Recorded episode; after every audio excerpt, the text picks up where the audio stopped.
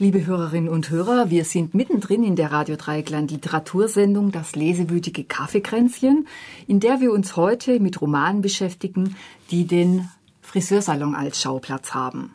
Hier im Studio sind versammelt Birgit, Petra und Isa, die eben ausführlich ihre Bücher vorgestellt haben, und zwar den Roman von Tendai Huchi, der, oh, Entschuldigung, von Tendai Huchu, der Friseur von Harare, in dem es um Hairdressing, Postkol Postkolonialismus und Homosexualität in einer afrikanischen Metropole geht.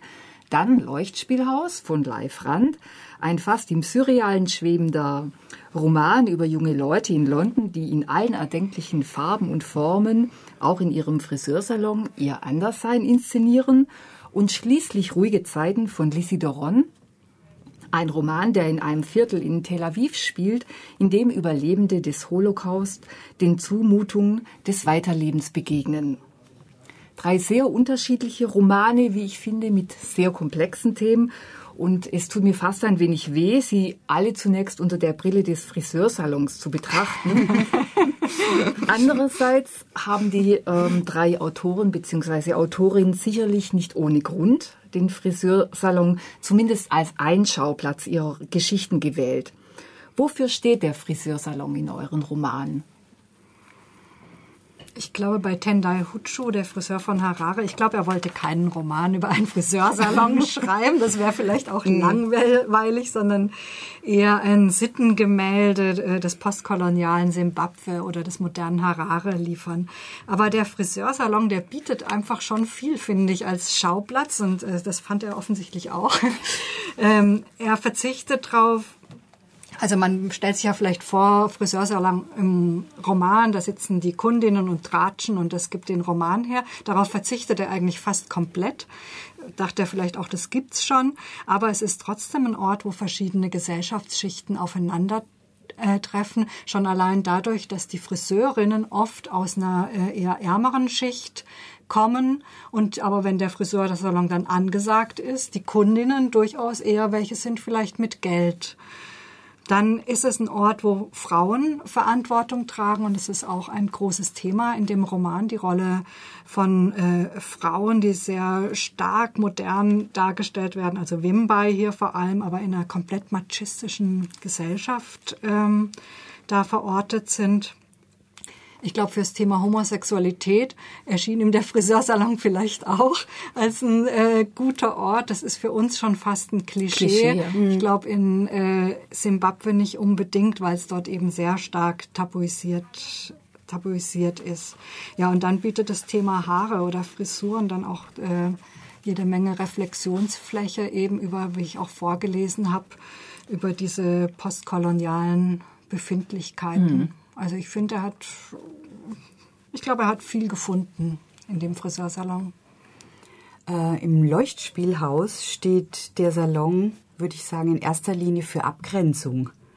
Also der Salon hat schon eine andere Beleuchtung, hat eine gelbe Beleuchtung. Alle anderen Shops in der Straße sind eher kühl oder weiß beleuchtet. Das war Helen und Erik ganz wichtig, dass sie ein anderes Licht hineinbringen. Und die Menschen, die sich dort treffen in diesem Salon, treffen sich, aber es gibt keine Nähe. Die Gemeinschaft definiert sich über etwas Drittes, das nicht da ist, was alle suchen und anhimmeln, nämlich die Künstlerin Bea, ähm, also über eine Sehnsucht, die vielleicht alle dann doch miteinander vereint.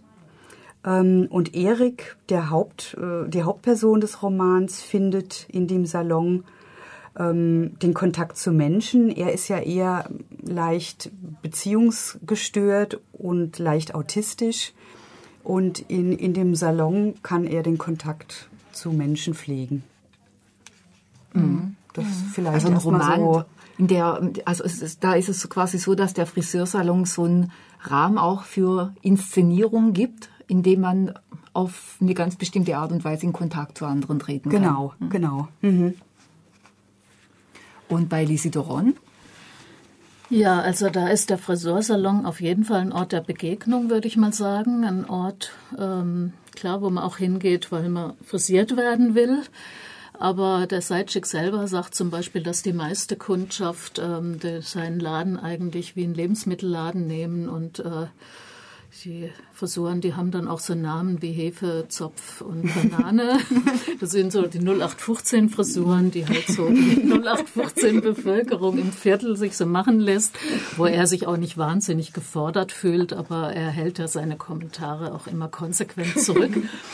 ähm, er hat eigentlich so zwei Kundinnen, das ist ähm, Frau Madame, das ist eine Opernsängerin, ähm, und Ida, die Kosmetikerin des Viertels, da kann er sich austoben, da kann er auch mal ein bisschen was Anspruchsvolleres machen ähm, und das macht ihm auch sehr viel Spaß.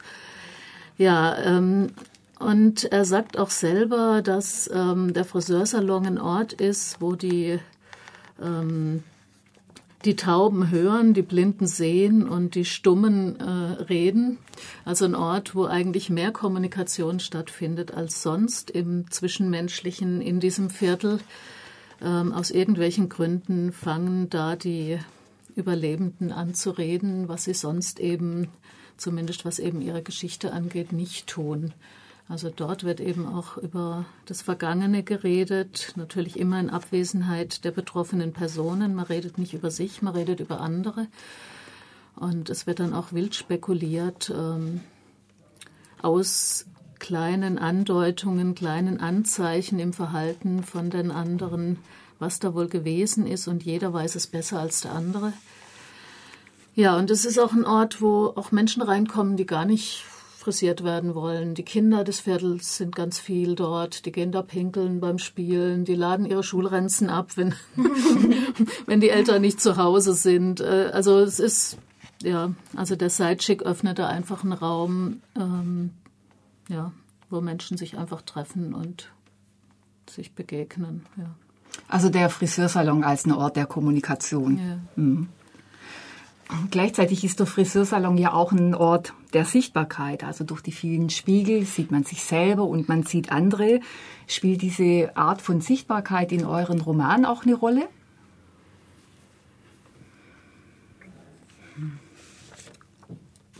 Also Nicht es geht so. natürlich eher.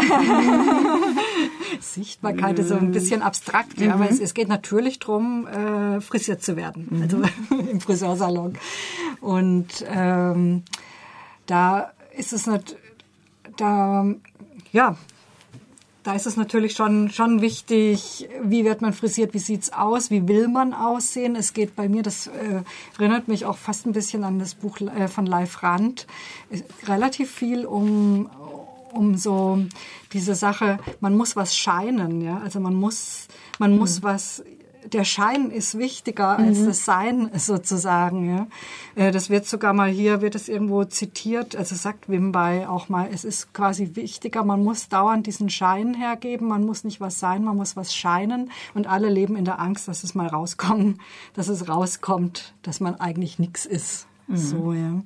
Also das, das wird durchaus thematisiert und dann, also du siehst in diesem Friseursalon dann eben auch finde ich, so über die simbabwische Gesellschaft, dass es bei allen Furchtbarkeiten, die es da gibt, ja, desaströse Wirtschaft und so weiter, zum Beispiel eine recht entspannte Gesellschaft ist. Da läuft Musik, da singen alle dauernd mit und oder tanzen oder so. Also da, da kommt auch schon was rüber von so, einem, von so einer Äußerlichkeit, die auch was über die Gesellschaft sagt, finde ich.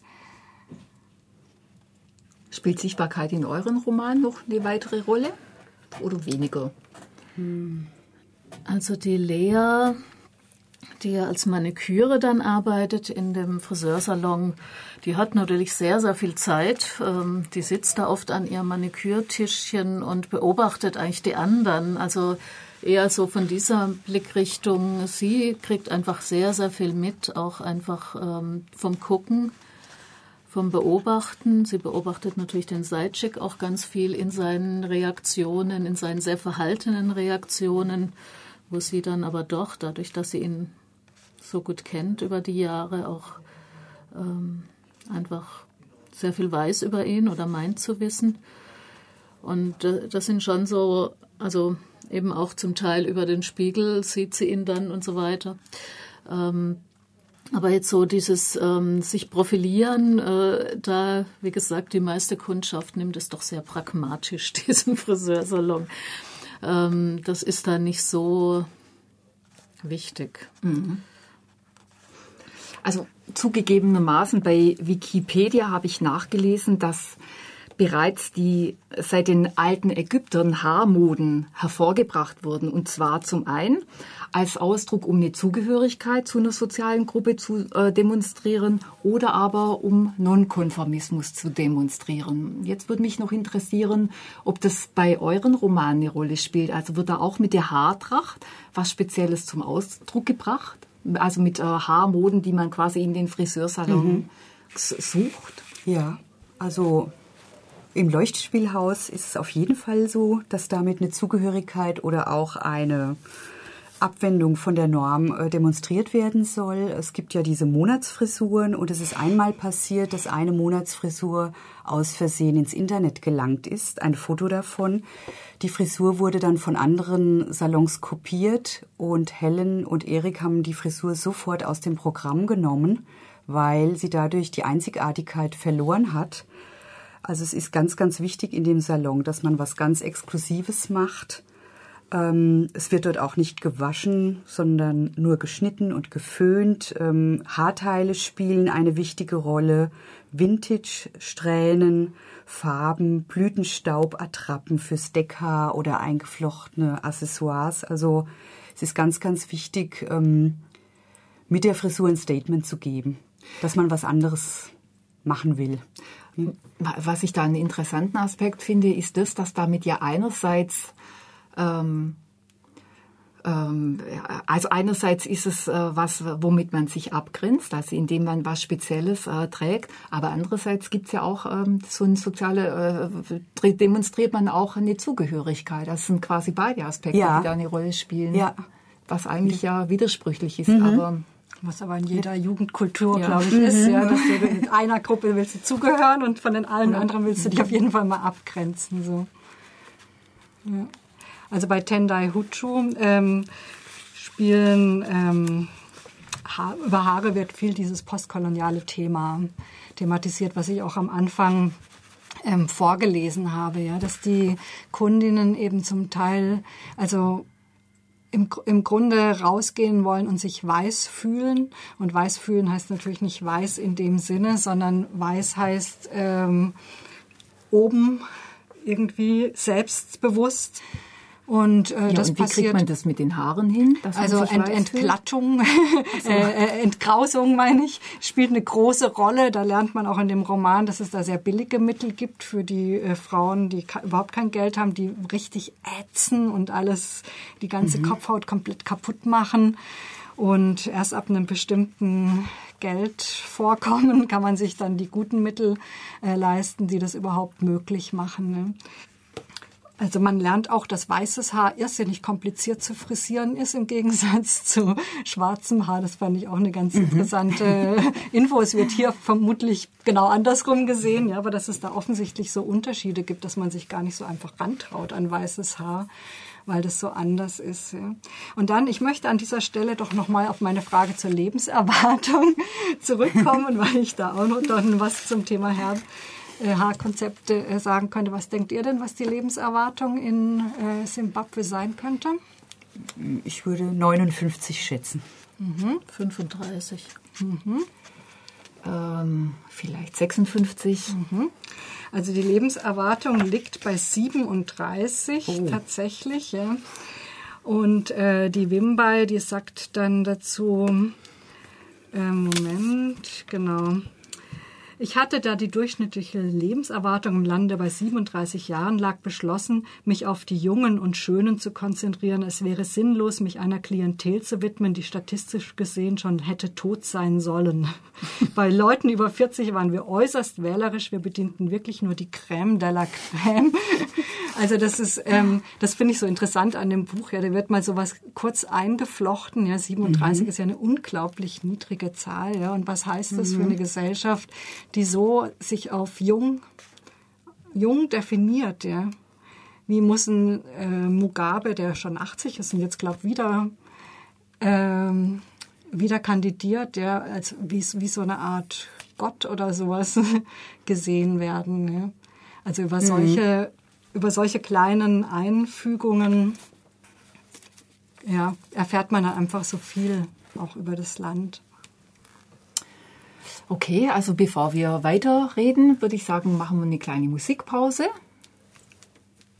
Isa, du hast vorher den Sidecheck aus dem Buch von Lissy Doron zitiert und zwar, der hat gesagt äh, zu Leale, man braucht einen Beruf zum Leben.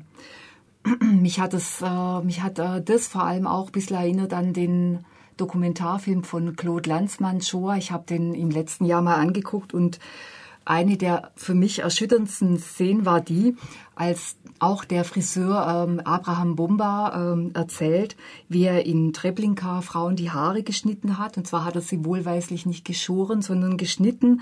Äh, und zwar, weil er den Eindruck erwecken sollte, dass das alles ganz normal sei. Kurze Zeit später wurden die Frauen in der Gaskammer umgebracht. Und äh, bei dem Roman, also bei dem Roman von Lisi Doron und vor allem bei der Person äh, Sajcek habe ich auch, ja, musste ich immer wieder auch an diese äh, Szene denken. Spielt es da eine Rolle? Oder was hat der Sajcek eigentlich für eine Geschichte? Erfährt man da was? Ähm, es ist wie so oft eben in diesem Buch, man kann es ahnen. Also er sagt einmal kurz, dass also der Solik und er, sie waren zusammen in Auschwitz, also kennen sich von da ähm, dass ähm, der Srolik war Schneider. Er hat immer ähm, die gestreiften Anzüge nähen müssen und er hat abends mit ihm sich Frisuren ausgedacht. Was er tagsüber gemacht hat, wird nicht ausdrücklich gesagt, aber es gibt zwei Stellen. Das eine ist, als die Lea beschreibt, wie sie zum ersten Mal gesehen hat, äh, wie Seitschik abends Haare zusammenfegt, wo er einfach körperlich völlig, er hat am ganzen Leib gezittert und äh, konnte da gar nicht hinschauen und es einfach klar war, das ist was ganz Schmerzhaftes für ihn.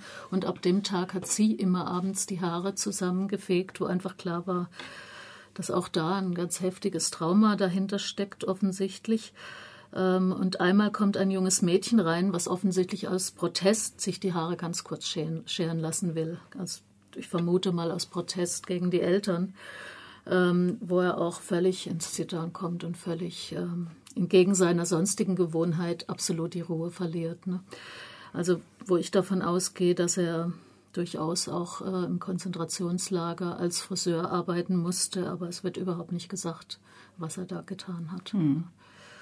Also eine sehr feinfühlige und diskrete ja. Darstellung auch ja. von dem, was Menschen erlebt ja. haben. Also das finde ich auch wirklich die Besonderheit von dem Buch, dass ganz viel ist nicht ausgesprochen, ganz viel ist nur spürbar genau über solche Sachen, ne? mhm. ne? dass, dass Menschen einfach an den unglaublichsten Stellen plötzlich die Fassung verlieren, ne? ähm, weil irgendwas Kleines passiert, was bei ihnen einen Schalter anschaltet oder eine bestimmte Sache berührt, an die sie eigentlich nicht rühren dürfen, um zu überleben. So. Also das fand ich wirklich auch ganz, ganz besonders an dem Buch. Mhm.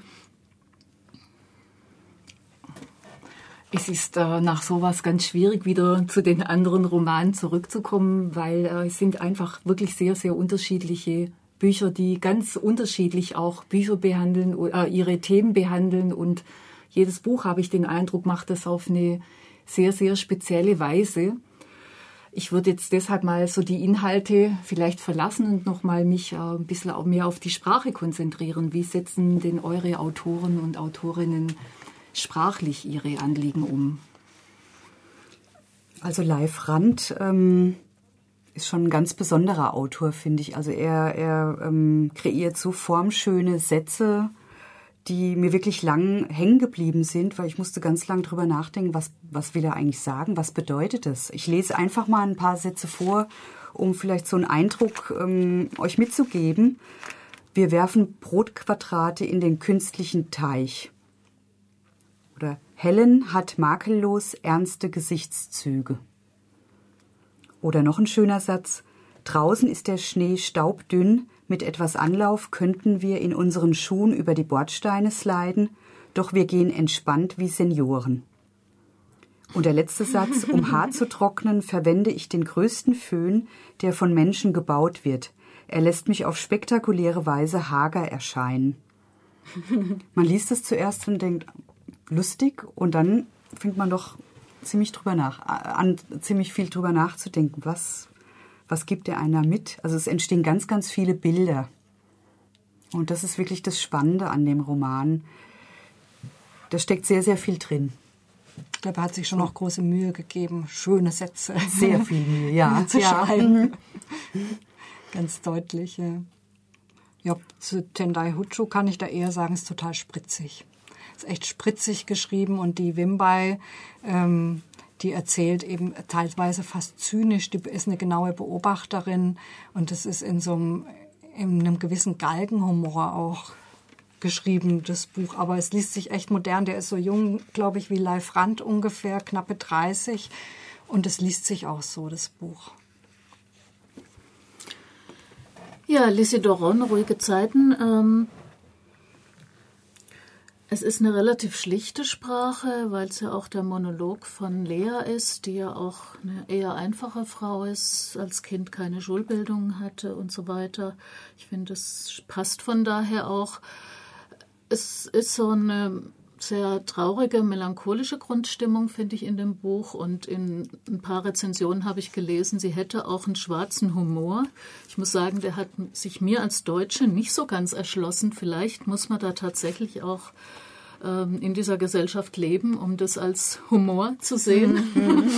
also ähm, ja, oder sie ist ja auch selbst Überlebende und denke ich, sie hatte auch so ein bisschen so, klar, wie viele über, äh, Nachkommen von den Überlebenden auch eine gewissen Leidensgeschichte vielleicht, äh, dass sie da auch was drin abgearbeitet hat. Ähm, wie gesagt, da muss man wahrscheinlich in dieser Gesellschaft leben, um das zu sehen. Okay, ich bedanke mich bei euch für eure spannenden Beiträge. Unsere Sendezeit neigt sich nämlich jetzt dem Ende zu. Könnt ihr vielleicht für die Hörerinnen und Hörer noch mal kurz die Titel eurer Bücher durchgeben? Also ich habe vorgestellt Der Friseur von Harare von Tendai Hutschu, 2012 bei Peter Hammer Verlag erschienen. Und ich habe vorgestellt von Live Rand Leuchtspielhaus, 2009 erschienen im Bloomsbury Verlag. Das dritte Buch war Ruhige Zeiten von Dizzy Doron. Es ist in Israel erschienen 2003. Ähm, die deutsche Übersetzung ist 2005 zuerst im jüdischen Verlag, im Surkamp Verlag erschienen und zwei, seit 2007 gibt es auch als Taschenbuch bei Surkamp. Danke. Liebe Hörerinnen und Hörer, diese Sendung wird wiederholt morgen, Freitag zwischen 11 und 12. Ist richtig? Mhm. Und die nächste Ausgabe des lesewütigen Kaffeekränzchen gibt's am Donnerstag, den 8. November, und zwar mit Kindern und Jugendlichen, die ihre Lieblingsbücher vorstellen. Vielen Dank fürs Zuhören.